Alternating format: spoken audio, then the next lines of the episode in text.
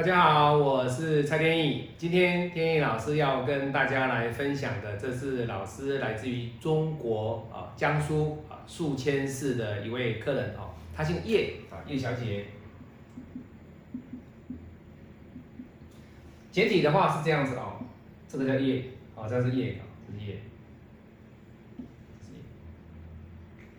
好，我们来看他的八字哦，丙寅、己亥、壬戌、癸卯。各位有没有发现他的地支全部合光了？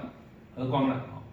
那在上次的天意老师影片里面，我有讲过哈，合不是不好哦，合不是消失，你们绝对不要把它认为合就是 disappear 哦，disappear 就是消失，不要把它认为说老师这个没有了，这个没有，它其实还是存在，只是在于就是说这种引亥合食伤合走的比，这个卯戌合官合走了食伤。它所被合掉的都是什么？来自于食伤。那这时候你在批八字的时候，或者是你的身边朋友有人也是这样的特质的情况之下，你必须要抓什么？要抓它的木，因为这两种合，这两种类型的合，它都有什么？它都有食伤，而天干没有食伤，这代表了什么？这代表就是它本身的这个食伤，第一个除了被这个虚官合掉，它也被比劫合掉，而这个比劫这个官来合它的过程当中，让它的食伤无法去展现出来，无法去在他的一个内心的世界呢，能够有一个很真正的享受的人生，真正的想法。真正的一个内心所要去执行的一个方向，人家讲的哈，就是 action 行动力。为什么？因为它本身的时伤一旦消失之后，相对的对想法的一个追求，对自我的理想的梦想这种愿望，还有他的目标，基本上都会来的比较弱。也就是说，这样的特质的女命呢，她对自己呢会来的没有信心。各位没有信心哦，那为什么没有信心？啊，你都十伤都没有了，你有什么信心？信心代表什么？信心代表我自我的肯定。你看啊，十伤比较旺的人是不是很有自我的意见？那请问我们再把它回推回来，为什么他对自己很有很有自己的意见？啊，我对自己也有信心啊，我讲的算嘛，你们讲的话我都不相信，我都不接受，我认为我讲的就是对的。为什么？因为我对对自己我很有什么 confident，我有信心嘛。那他的信心都被关都被笔所拉住了，晓得的啊，朋友啊也会去影响到他的决定。那男朋友呢，或者老公呢，也会影响到他的决定。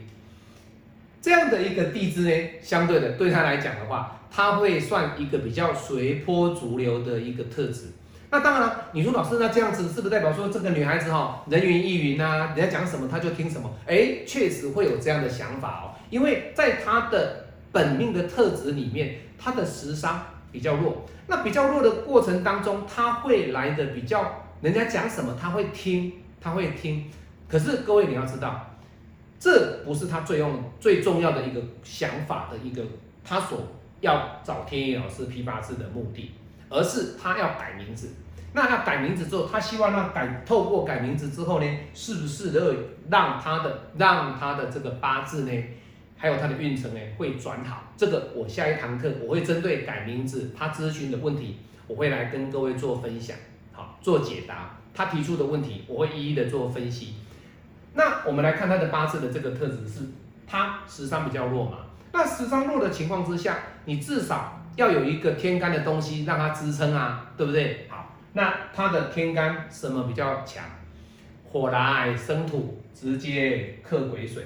那当然啦，这个癸水对他来讲有没有很大的一个用处？其实没有太大的用处哦。可是呢，叶小姐她的特质里面，食伤被合，她本身在外的人际关系，她的朋友是有，可是真的要跟你说哦很好的啦，或者是说跟你很交心的呢，不多不多。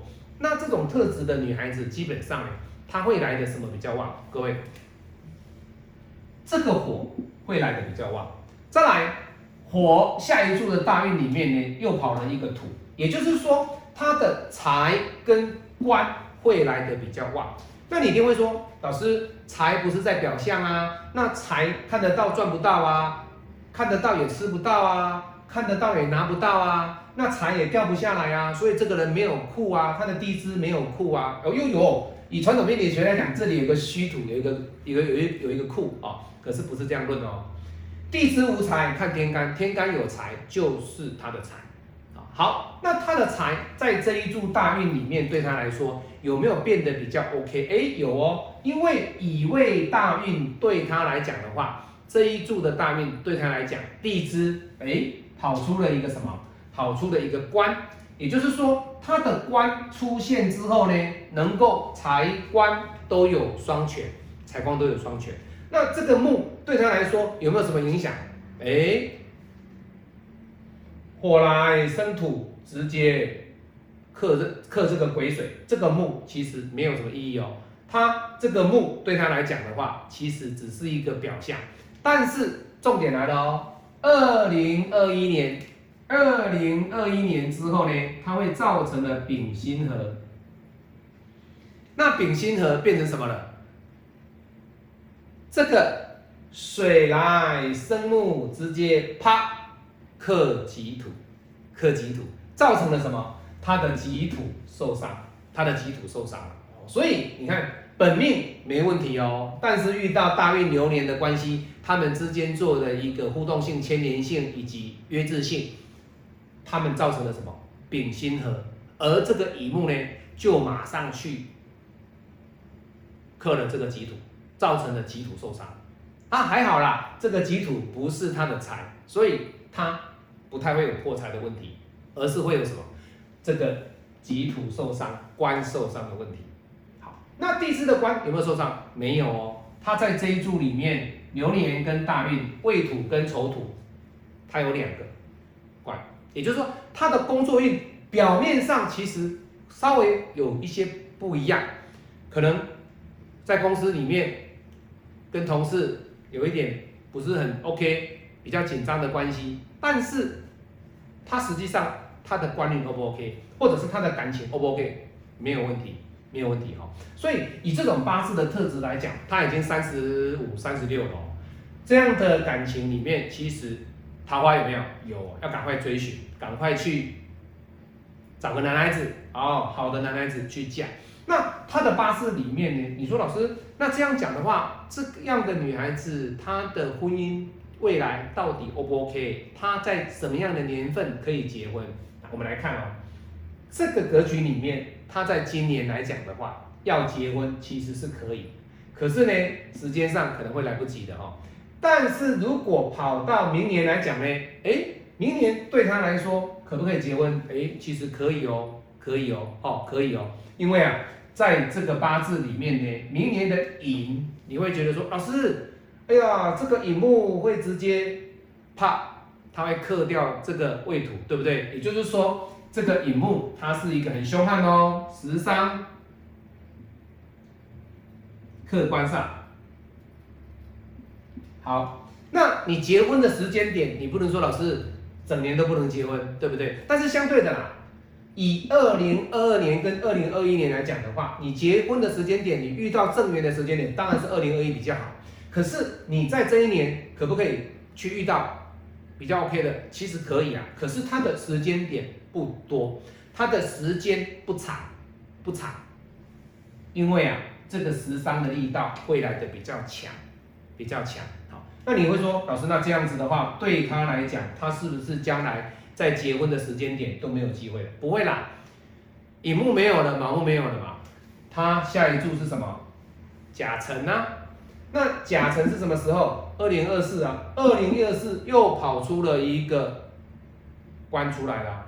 对他来讲，他的官其实都还蛮漂亮的。你不用担心说老师乙年卯年不好，那将来都没机会了哈。没有，当然了，你一定要去把握住官出来的时间点结婚，好结婚好。所以以他的八字的特质来讲。卯戌引他一合之后，他在结婚的时间点，自己要懂得抓时间。你一旦慢慢慢慢的流失，慢慢的让这个关流失，这个机会点一直流失的话，你的年纪会慢慢慢慢慢慢的提升哦。等到你四十岁了哦，我跟各位讲，姻缘就难求了哈。你要求姻缘就比较有困难度了，我不能说没有，有困难度。所以今天要跟叶小姐谈论的就是说，你在地支全灭的过程当中，全合的过程当中，你的这个关对你来讲是相当大的一个作用。这个官所代表的，如果你还没结婚，它所代表的也就是你本身在目前上的工作。